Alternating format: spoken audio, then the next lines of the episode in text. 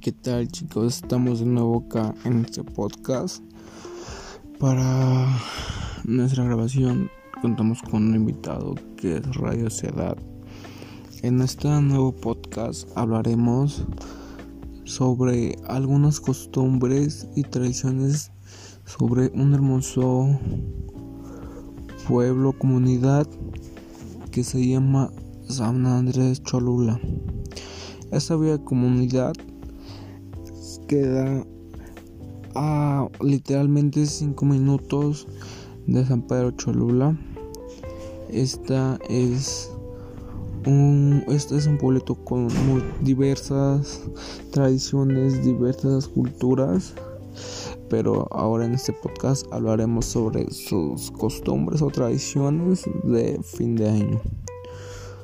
Una de las primeras costumbres o tradiciones de este pueblito es que a final de año, Navidad, se hacen las famosísimas posadas. En estas posadas se reza en un aproximado de 40 minutos, una hora. Se reza y terminando de rezar, es, salen a caminar con las figuras de María y de José salen a dar una vuelta cantando unos villancicos y hacen la famosa la representación de cuando María y José están pidiendo posada con un, en una granja. Terminando de hacer eso, cantan una canción para poder representarlos o su vida, por decirlo así. Y al final de eso empiezan a dar de cenar. Y después de, en el transcurso de eso les pueden dar ponche y sus aguinaldos. En este aguinaldo viene en la primera capa, por decirlo así, una, unos cacahuates y en la parte de arriba traen diferentes tipos de dulces mexicanos. Otra de, de las tradiciones que pasan en San Andrés Cholula son las famosísimas pastorelas. Estas son que ya sea en las iglesias o por una familia propia, eh, unos muchachitos representen a José y a María y pueden representar cómo iban pidiendo posada y atrás de ellos vienen una gran multitud de gente y señoras cantando y rezando. Al final vamos llegando a la casa y van pidiendo posada. Llegando a la casa empiezan a cantar y una vez llegando a esa casa, los dueños de la casa son los que están encargados para darle de comer a la gente que viene de ahí, que viene de las pastorelas. Esto lleva alrededor de va llevando a todo San Andrés y las iglesias, las personas que son encargadas son personas del mayordomo de la iglesia que son juntas, que son parientes o igual son encargados de la misma iglesia. Es una tradición demasiado bonita, me ha tocado verla. Vale la pena poder ir a observar todo eso.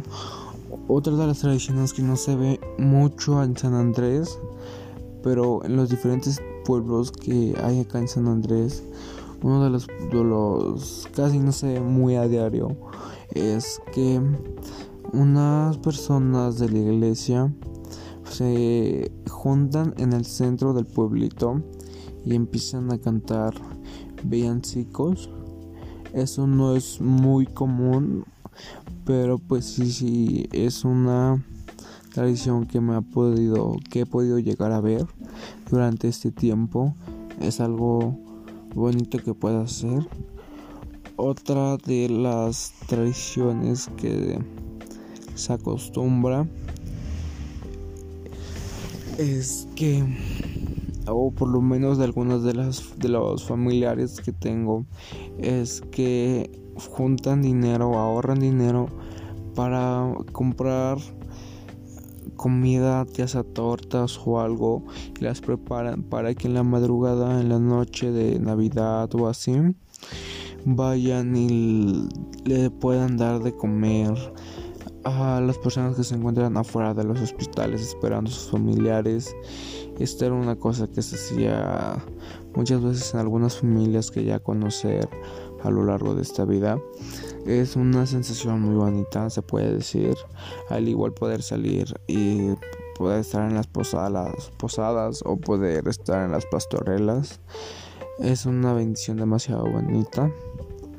Otra de las cosas que también tradiciones o así son que por lo regular en los barrios o en los barrios de San Andrés y todo eso se acostumbran a hacer uh, guerritas de cohetes por decirlo así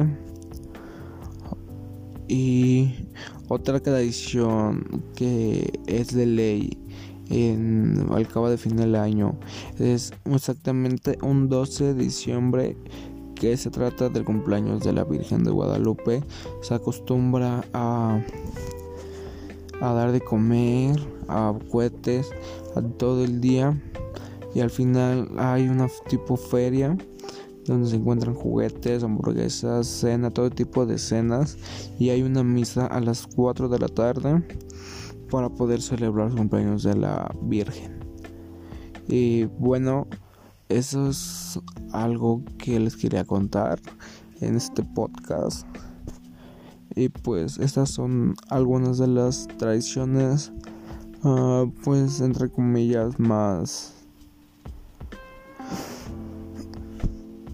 más importantes o más reconocidas de San Andrés Cholula y de las que yo me puedo enterar en los momentos para poder llevarles a cabo este podcast que tenía ganas de hacerle, de hacerlos. Y pues es todo en este podcast. Espero que les vaya bien y nos vemos y nos estaremos viendo en el siguiente podcast. Hasta luego.